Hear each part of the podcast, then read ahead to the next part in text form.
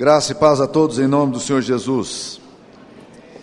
É, nós vamos estudar a palavra de Deus. Eu gostaria de convidá-lo para a gente abrir as Escrituras Sagradas na segunda carta de Paulo aos Coríntios, capítulo 10. E diz aí a palavra de Deus: E eu mesmo, Paulo, vos rogo pela mansidão e benignidade de Cristo, eu que, na verdade, quando presente entre vós, sou humilde, mas quando ausente, ousado para convosco. Sim, eu vos rogo que não tenha de ser ousado quando presente, servindo-me daquela firmeza com que devo tratar alguns dos que nos julgam como se andássemos em disposição de mundano proceder. Porque, embora andando na carne, não militamos segundo a carne. Porque as armas da nossa milícia não são carnais, e sim poderosas em Deus, para destruir fortalezas, anulando nossos sofismas e toda altivez que se levante contra o conhecimento de Deus e levando cativo todo o pensamento à obediência de Cristo. E estando prontos para punir toda desobediência, uma vez completa a vossa submissão. Observai o que está evidente. Se alguém confia em si que é de Cristo, pense outra vez consigo mesmo, que assim como ele é de Cristo, também nós o somos.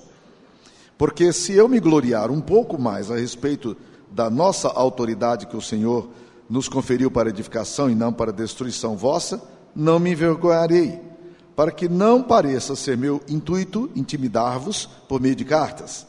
As cartas, com efeito, dizem, são graves e fortes, mas a presença pessoal dele é fraca e a palavra desprezível.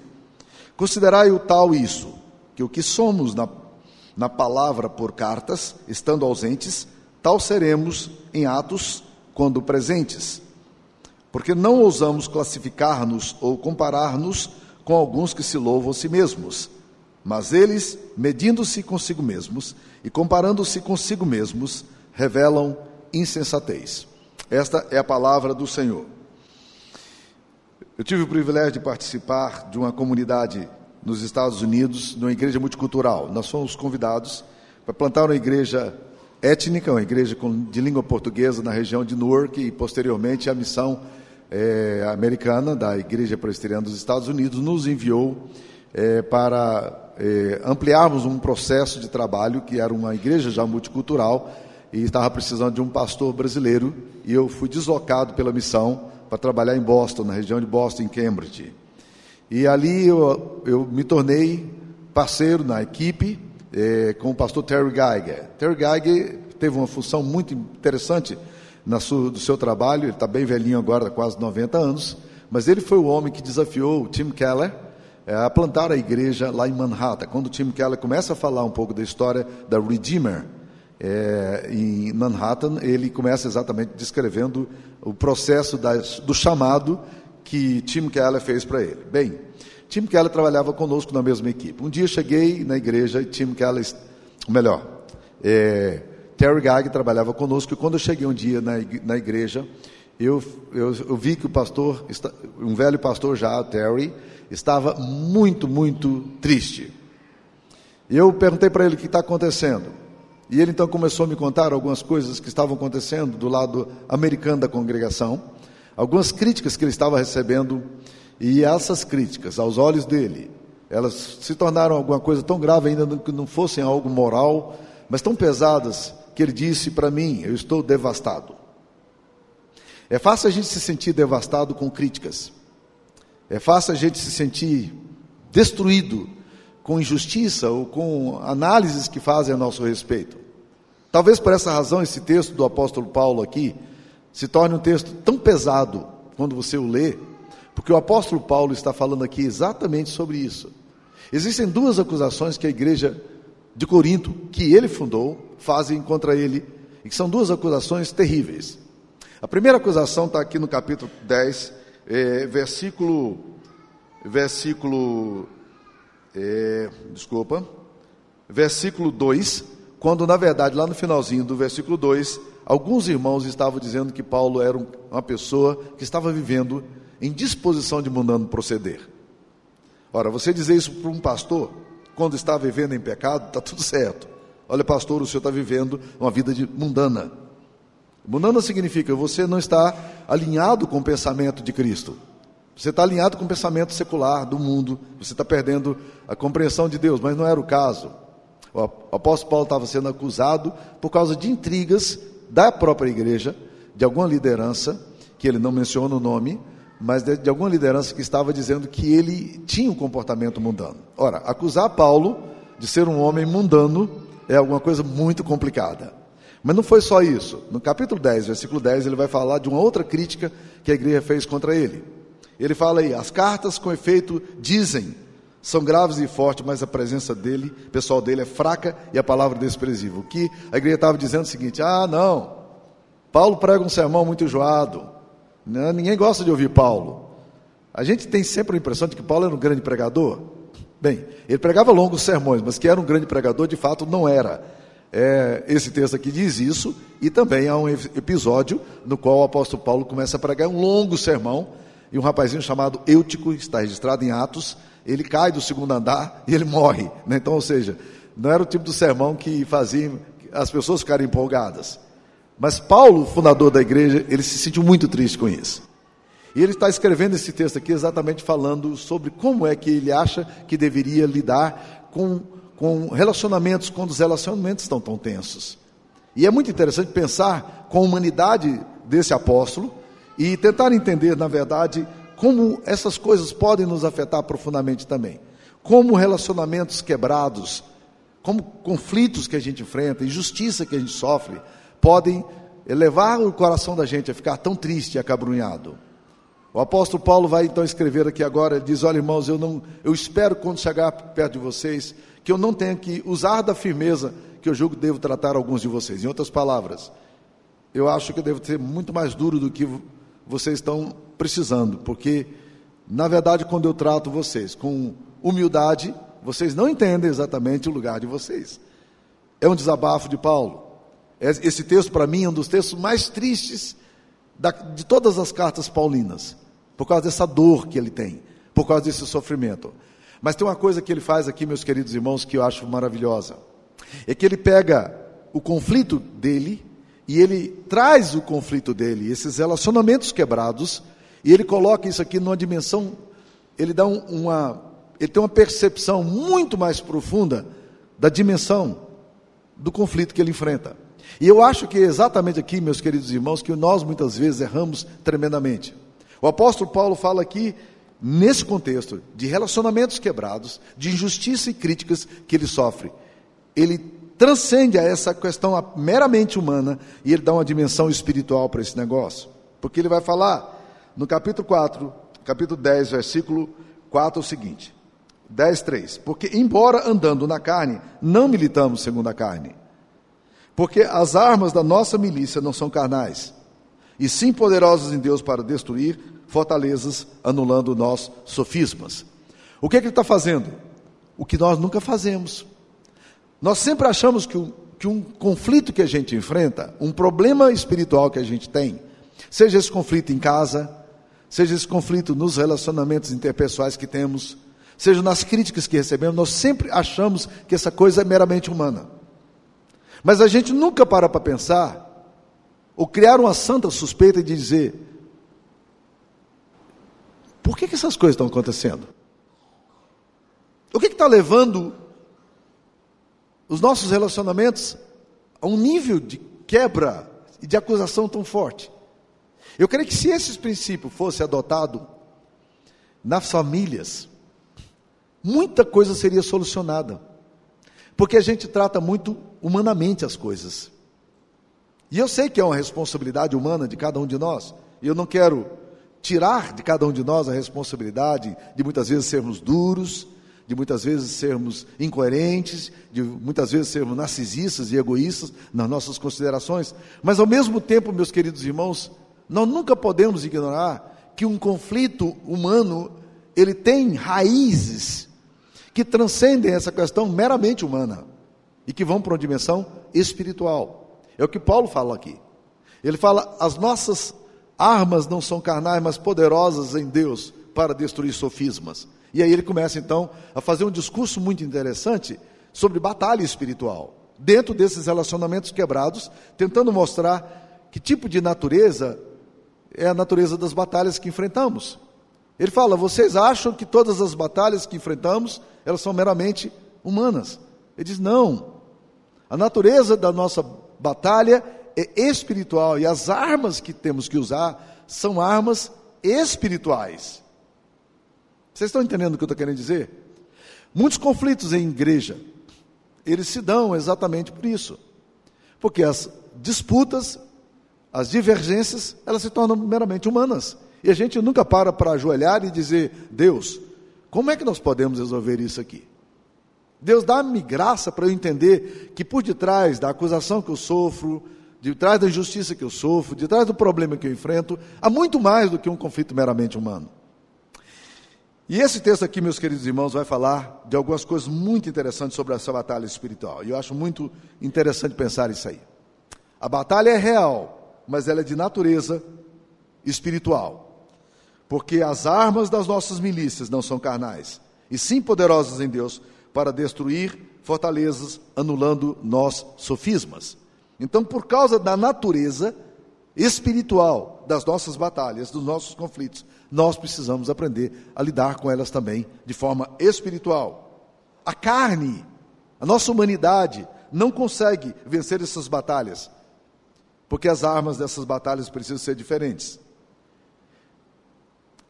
Eu fiquei, nós ficamos impressionados com a descrição do nosso guia turístico agora em Israel, porque ele estava dando uma aula um pouco sobre eh, as batalhas espirituais, que, as batalhas que acontecem ali em Israel, Palestino, Síria, os conflitos históricos que nós todos conhecemos. O que que o Israel fez? Israel desenvolveu uma tecnologia chamada domo de ferro. O domo de ferro é um sistema antimíssil que quando os terroristas do Hamas na Palestina mandam mísseis e teve uma época, em 2016, que eles mandaram dois mil mísseis de uma vez só para destruir Jerusalém, destruir Tel Aviv.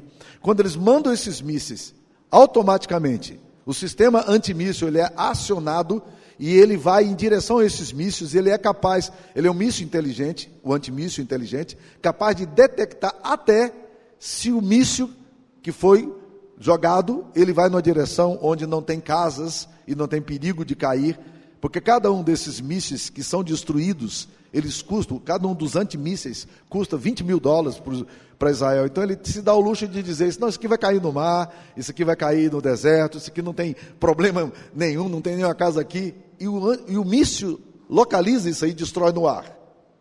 É por isso que você não vê muita guerra, muita coisa sendo dita, olha, houve uma explosão em, em Jerusalém, em Tel Aviv, ou em alguma das cidades de Israel, por causa do sistema chamado domo de ferro.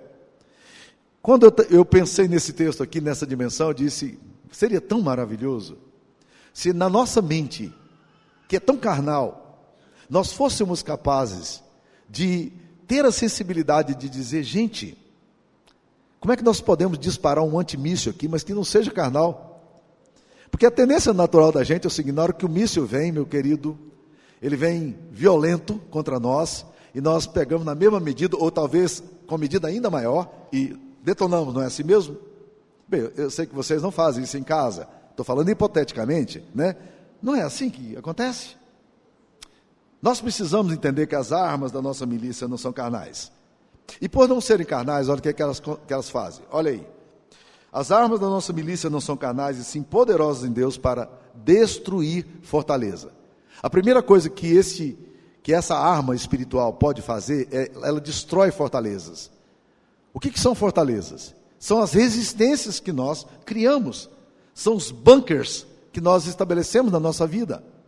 Normalmente, casais e fam família têm muito essa tendência. Eu lembro de várias vezes ficar com muita raiva da Sara, porque eu já estava com raiva dela, e quando eu fui falar alguma coisa, ela disse: Você está blindado. Você sabe o que é blindado? Lembra do Batman? Blinda o carro, aí não atinge mais nada, míssil nenhum vai chegar. Quando você está blindado, você já não ouve mais nada do que o outro está querendo dizer. Isso é fortaleza, é um bunker. Você cria essa fortaleza.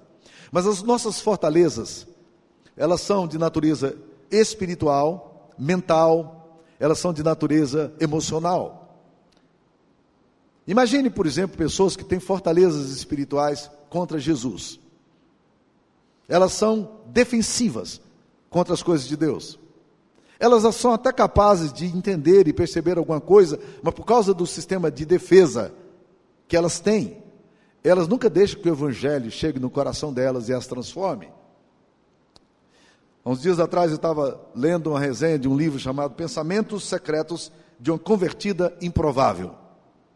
Interessante o título, né? Pensamentos Secretos de uma Convertida Improvável.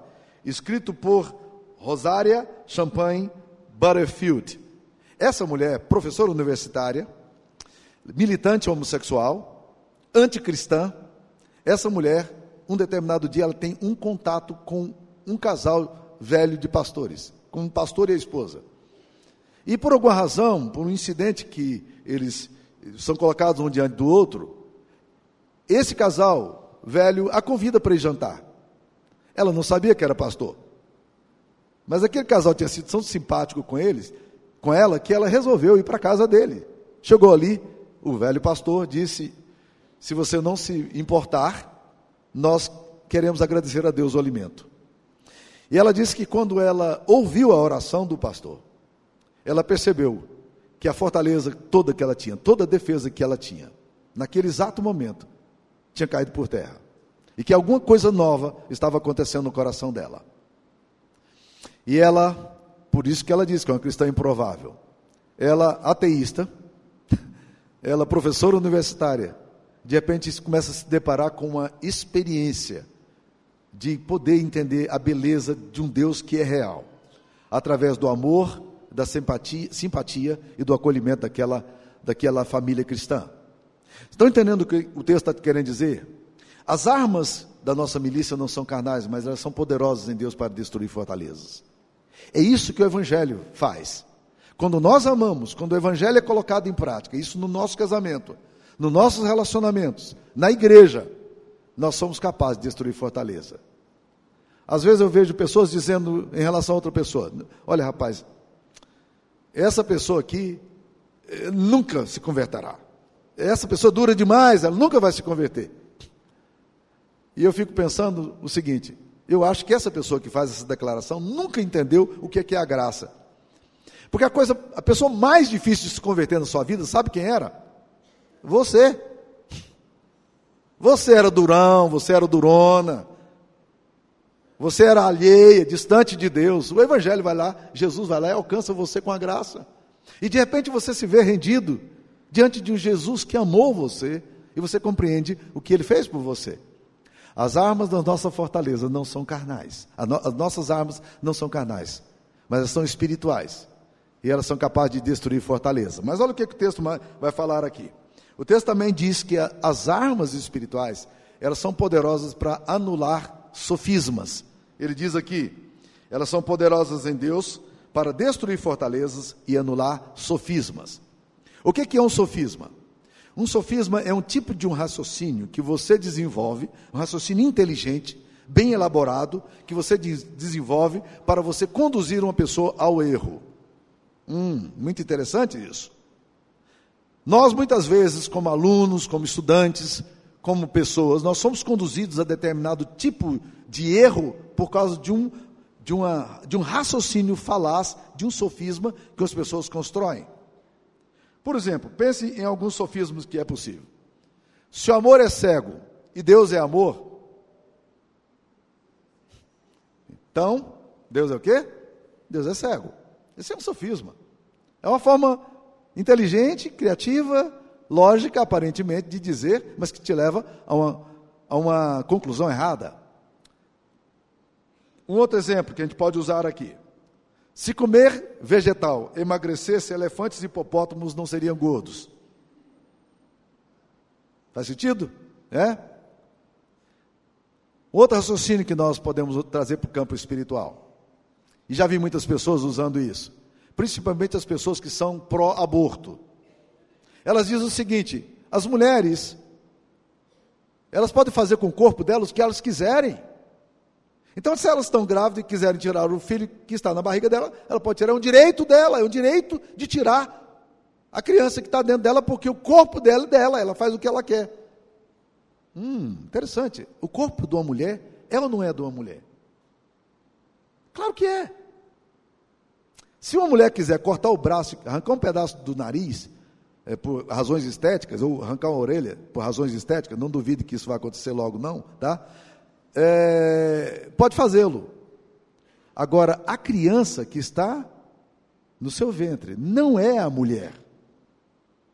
Ela é outro ser. Mas o raciocínio sofistimático, ele leva você a conclusões equivocadas.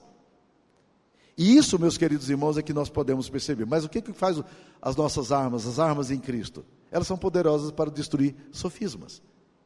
Para pegar esses raciocínios falazes e mentirosos e desmascará-los. Eu gosto muito de uma música do Paulo César, do grupo Logos, sobre o Evangelho, que diz o seguinte: O Evangelho é que desvenda os nossos olhos e desamarra todo nó que já se fez. Porém, ninguém será liberto sem que clame arrependido aos pés de Cristo, o Rei dos Reis. O Evangelho mostra o homem morto em seu pe pecar, sem condições de levantar-se por si só, a menos que Jesus, que é justo, o arranque de onde está e o justifique e o apresente ao Pai. Então, os sofismas que nós construímos são desfeitos quando? Quando o Evangelho ele penetra nesses lugares obscuros da nossa alma e aí ele destrói essas defesas, essas proteções que nós temos. Mas o texto diz mais aqui: que as forças das nossas armas, essas armas espirituais que nós podemos desenvolver, elas são armas que destroem toda altivez. Olha o versículo 5 como é que fala. E toda altivez que se levante contra o conhecimento de Deus, levando cativo todo pensamento à obediência de Cristo. Tem mais duas consequências aqui que essas armas espirituais geram. A primeira delas é que ela destrói toda altivez que se levante contra o conhecimento de Cristo. O problema nosso em relação a Deus é o seguinte: nós somos orgulhosos demais.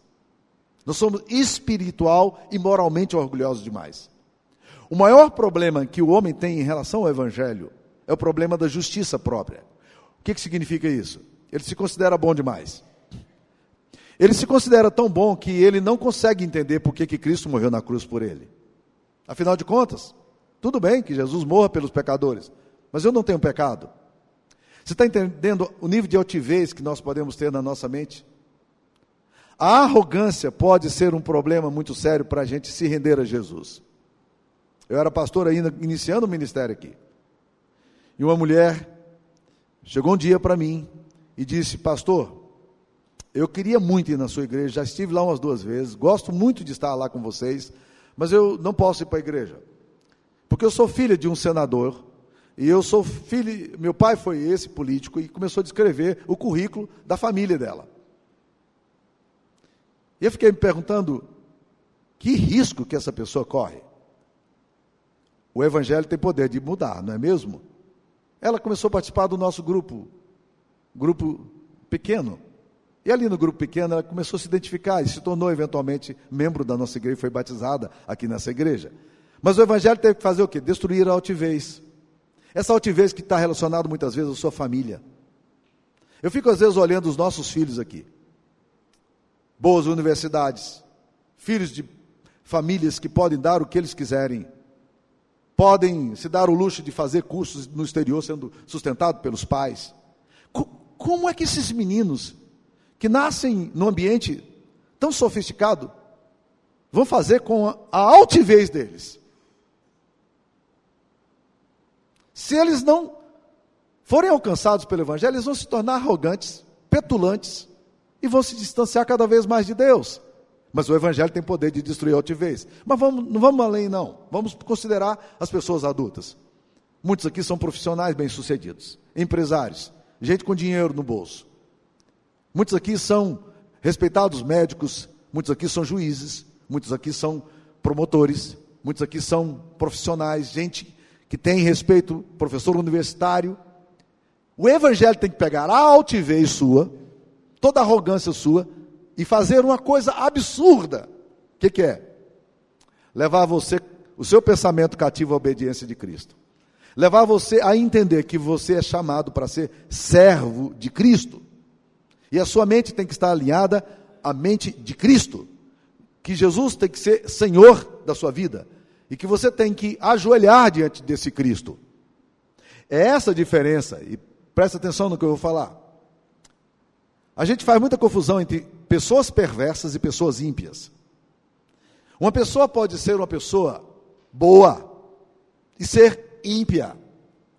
Porque o ímpio não é uma pessoa necessariamente má, ruim, né? Aquela alma de freguesia do ó. Não.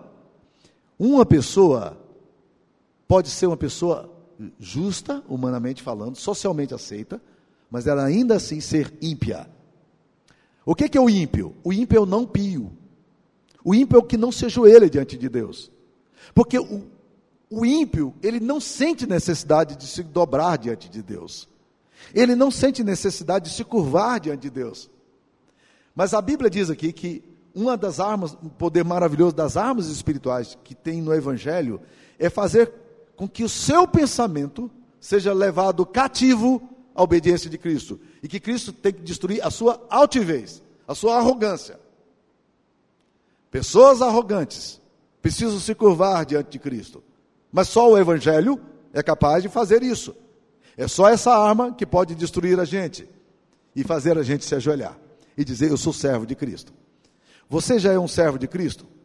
Eu não estou perguntando se você é religioso, eu não estou perguntando que igreja você frequenta, eu não estou perguntando se você é um católico, um espírita ou um protestante. A minha pergunta aqui é: você é servo de Cristo? O alvo de Deus é que o seu pensamento seja levado cativo à obediência de Cristo, a sua mente seja de Jesus, o seu comportamento seja de servo. Quem é que pode fazer isso em nós? Quem é capaz de fazer isso? Apenas as armas espirituais do Evangelho são capazes de gerar esse, tipo de reação no nosso coração. Você é uma pessoa que se curva diante de Deus? Ou a sua arrogância, o seu status espiritual, religioso, moral, não te deixa se curvar diante de Deus? O Evangelho precisa desmontar você. E é a obra de Cristo, do Espírito Santo, que faz isso. Por isso que nós sempre afirmamos: nós podemos usar todas as armas do convencimento para vocês. Mas a conversão, nós não somos capazes de gerar, porque só o Espírito Santo faz isso. Ontem eu estava falando por um grupo de pessoas que estão sendo recebidas como membros da nossa igreja, serão recebidas no final do mês. Eu disse para elas: Nós não estamos interessados em transformar você em um membro da igreja presbiteriana. Esse não é o alvo nosso. Nosso grande desejo é que você seja discípulo de Cristo e que você traga rendida a sua alma à presença de Cristo e que você se curve diante de Cristo e que você possa realmente se quebrantar diante de Cristo. O Evangelho, meus queridos, é assim. O Evangelho de Cristo gera esse tipo de coisa. E o Evangelho de Jesus é essa bênção maravilhosa que nós aprendemos com o próprio Deus. O que, que nós aprendemos quando nós olhamos para o Deus das Escrituras Sagradas? Nós olhamos para esse Deus. E esse Deus é um Deus vulnerável. Ele é tão vulnerável que ele decide morar entre nós, habitar entre nós e assumir forma, forma humana. Vocês já pararam para pensar que Jesus foi um menino? Você já parou para pensar que Jesus, o Deus encarnado, ele teve que ser cuidado por um adolescente inexperiente na arte de cuidar de criança? Você já imaginou que Jesus precisou de todos os cuidados que qualquer uma criança precisa? Deus vulnerável, o Deus frágil, você já imaginou que esse Deus frágil, ele vai para uma cruz, e ali ele sendo rico se fez pobre por amor de você? Que ali ele morreu a sua morte para que você não tivesse que morrer a sua morte espiritual? Que ali ele esvaziou-se de si mesmo, e ali ele se deu por você, para te empoderar? Não é maravilhoso pensar nisso? Este Deus que, que faz isso por nós, é o Deus que pode fazer isso em nós. E isso é o Evangelho. É esse poder que age em nós, através de nós e a despeito de nós, para levar-nos a ser aquilo que nós que Deus gostaria que fosse. O evangelho não é sobre você. O evangelho é sobre Jesus. O evangelho não é sobre sua capacidade de realizar alguma coisa. O evangelho é sobre o que Deus foi capaz de realizar por você. Você já recebeu esse evangelho no seu coração? Algum dia você disse, Senhor, eu quero trazer minha mente cativa à obediência do evangelho? Deus, eu quero me curvar diante do Senhor, eu quero ser servo do Senhor. Deus, eu quero ser discípulo, eu quero aprender de Ti. Esvazie de mim mesmo toda a altivez que tem em mim, seja ela por razões históricas, familiares, pelo dinheiro que eu tenho, pelo status que eu tenho, pela posição social que eu assumi, pela profissão que eu assumi. Deus me torna um servo. Você alguma vez já orou pedindo a Jesus para te transformar em, em servo dele? Essa é a oração mais importante da vida. E essa é a oração mais urgente que nós precisamos fazer. Você gostaria de fazer essa oração hoje? Curva sua cabeça. Vamos orar. Senhor Jesus, nós reconhecemos, ó Deus querido, a nossa arrogância. Nós reconhecemos, ó Deus querido, como nós tantas vezes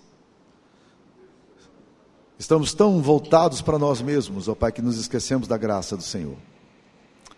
Nessa noite, em nome de Jesus, que o Senhor possa mudar a nossa natureza pelas, pela força do Teu Espírito Santo, pelo sangue do Cordeiro. E que nessa noite, Pai, pessoas possam se render ao Senhor, dizendo: Senhor, eu quero trazer a minha mente cativa à obediência de Cristo. Eu quero me submeter a Ti. Em nome de Jesus. Amém.